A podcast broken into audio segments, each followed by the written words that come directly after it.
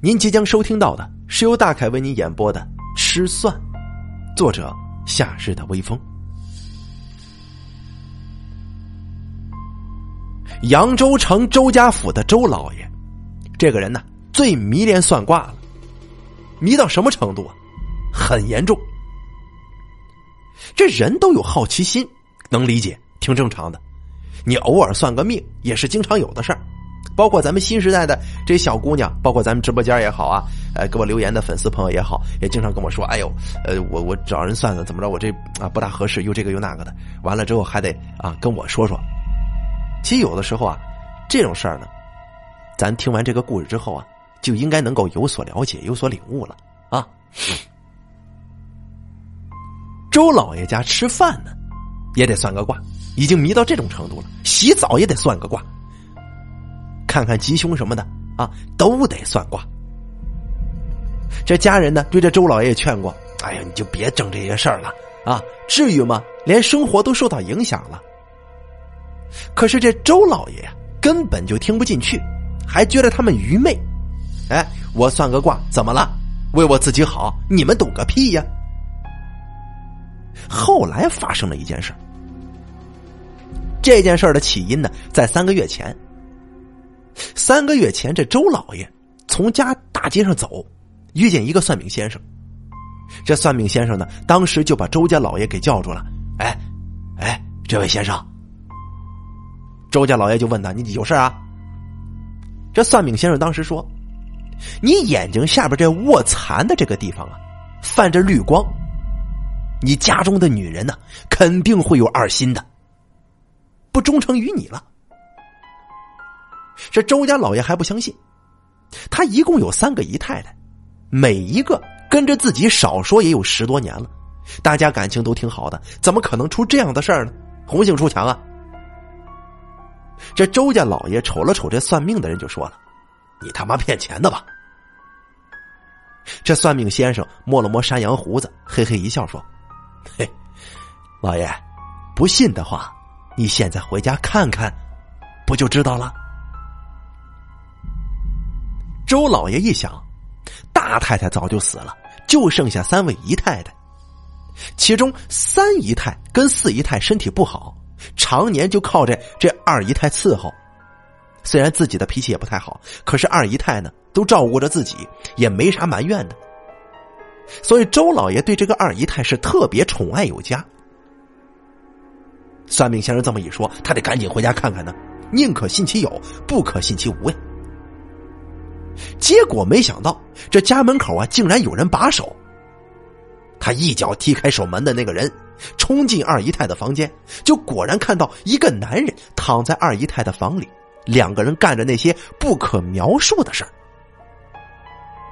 这下子，算命先生说的全中了，周家老爷信得很。他立马回到这市场上去找这位算命先生，可是呢，这算命先生却不在了。就这样，周老爷天天跑到市场上去等，终于在半个月之后，等到了这个算命先生。哎呀，先生，我终于见到你了。老爷，找我何事啊？这算命先生穿着粗布挂衣，脚下穿着黑色棉鞋。你忘了是我呀？我上一回那那个事儿。周老爷把上次在市场上遇到的事儿。一一都给这算命先生说清楚了。这算命先生一下子想起来了，笑眯眯的就说了：“哈，怎么样？你现在信我不是个骗子了吧？先生，您这算的也太准了。我二姨太她，哎呀，你说我现在该怎么处置她呀？好歹她也跟了我十多年了，要不您再跟我算一卦行吗？”算命先生拿着龟壳。里边放进三枚铜钱，上下摇晃了一下，然后倒了出来，仔细的拨弄这铜钱，嘴里念念有词，不知说的是啥。这神情啊，一会儿皱皱眉，一会儿又托着下巴，仿佛在冥思什么，搞得这周老爷十分紧张。哎哎呀，先生，到底怎么样了？您就说吧，我这事儿该怎么办？要不我把他休了得了。老爷，你这二姨太。你还休不得呢，为什么？我给他好吃好喝的，他妈的还给我戴绿帽子，这种事儿我可忍不了。要是传出去了，我这脸往哪搁呀？算命先生抖了抖衣袍，说道：“你这房姨太太呀，可是财星带进门，跟着谁谁就有财。你要是把她赶了出去，不出多久，你绝对会家道中落的。”先生，你说不能休，难道就当这事儿没发生过吗？全家这么多双眼睛都看见了，这我这不是太没面子了吗？哈哈，老爷。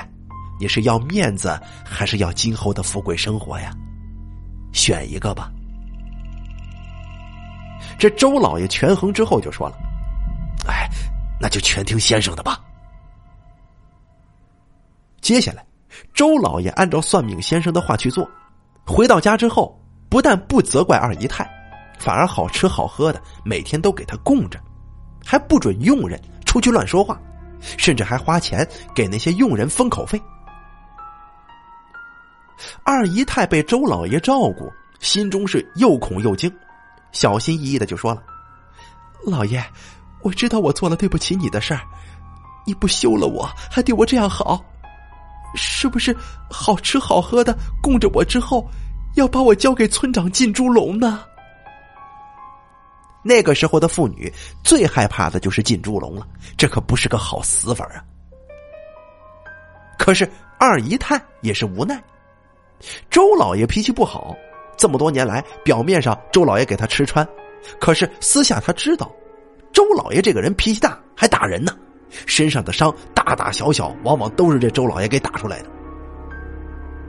只是近些年来，周老爷才对他好了一点，不过这没用了，因为早就伤了二姨太的心了，跟管家私通了，而且周老爷再气不过这件事儿。竟然找人把这管家给做了，尸体就丢在那枯井里呢。二姨太知道自己的情夫死了，伤心欲绝，可是又能怎么办呢？现在在周家，每天面对山珍海味，简直就像是刀山火海啊！他每天要听三姨太跟四姨太的闲言碎语，甚是欺负人，甚至就连佣人私下里都议论他，也不再尊重他了。没错，周老爷现在是供着他，但保不准哪天就要了他的命。除此之外，周老爷还把这算命先生给请进屋来，专门给他算命。算命先生说了，在腊月初三，他有一劫难，想要避开这个劫难呢，全家人逃到山里去躲避一个月，一个月之后你才能回家。不过这二姨太。要留在家里，不能让他跟着。周老爷就问这算命先生：“哎，先生，不对呀，您不是说我家这财是他带来的吗？”算命先生说：“有所不知啊，你上山避灾，除了带一些日常生活用品，其他的都别带，包括什么金银细软。这二姨太也要留在家中，这是来帮你镇宅的。”你懂吗？你就不要多管了。总之啊，按照我说的去做，就能够趋吉避凶。周老爷信了，在腊月初三的前些日子，周老爷按照算命先生说的去做，只带了一些生活的必需品，就跟全家上山去了。周老爷对算命先生的话那叫一个言听计从啊，硬是在山上待了一个月。正值寒冬腊月，这山上的天气冷得很呐，这山里的条件又差，周老爷家呀几乎都快冻死了，在这山上吃不饱穿不暖的。到最后啊，这种苦日子大家都过不下去了，可是周老爷子硬是咬着牙坚持下来。等到了一个月之后，周老爷下山之后回到家宅一看，傻眼了。这周家大院早就成了一座空宅子，家中的财宝细软，甚至家中值钱的古董都没了，连那些古董家具也都给搬走了。家里的二姨太更是不见踪影。周老爷去找人，找这算命先生，更是不见踪影。哎，怎么会这样呢？啊，不行，我得算一卦。哼，这周老爷到现在还坚持算卦呢。最后，家中的一个佣人再也忍不住了，就说了：“老爷，你被算命先生给骗了。那算命先生根本就不是啥算命先生，他是我的同乡。几个月前呢，他身无分文来到扬州城，看到你是城中巨富，这才打你主意的。这二姨太偷人的事儿，他早就打听清楚了，跟我里应外合，所以你一回来，这才抓到现行的。”而且他让你去山上住一个月，那都是骗你的。